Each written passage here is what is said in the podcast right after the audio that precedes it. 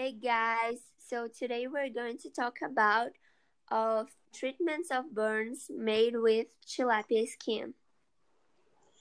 Hi guys, so first, what is a burn?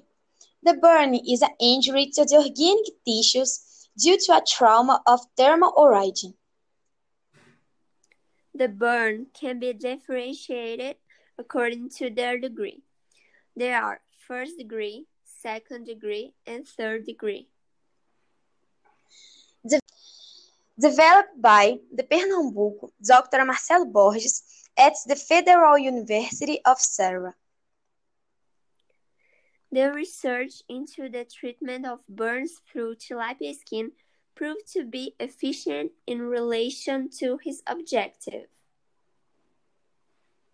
Tilapia skins contribute to reconstitution of the skin in case of several burns. As well as they can help in gynecological treatments and solve problems of cell carcinogens. The fish skin has already been used in some surgical cases, bringing very positive results. The use of the product is equivalent to a natural biological dressing, and it has advantages include acceleration in wound closure.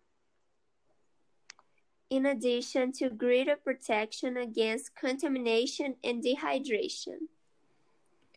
So guys, that's it for today.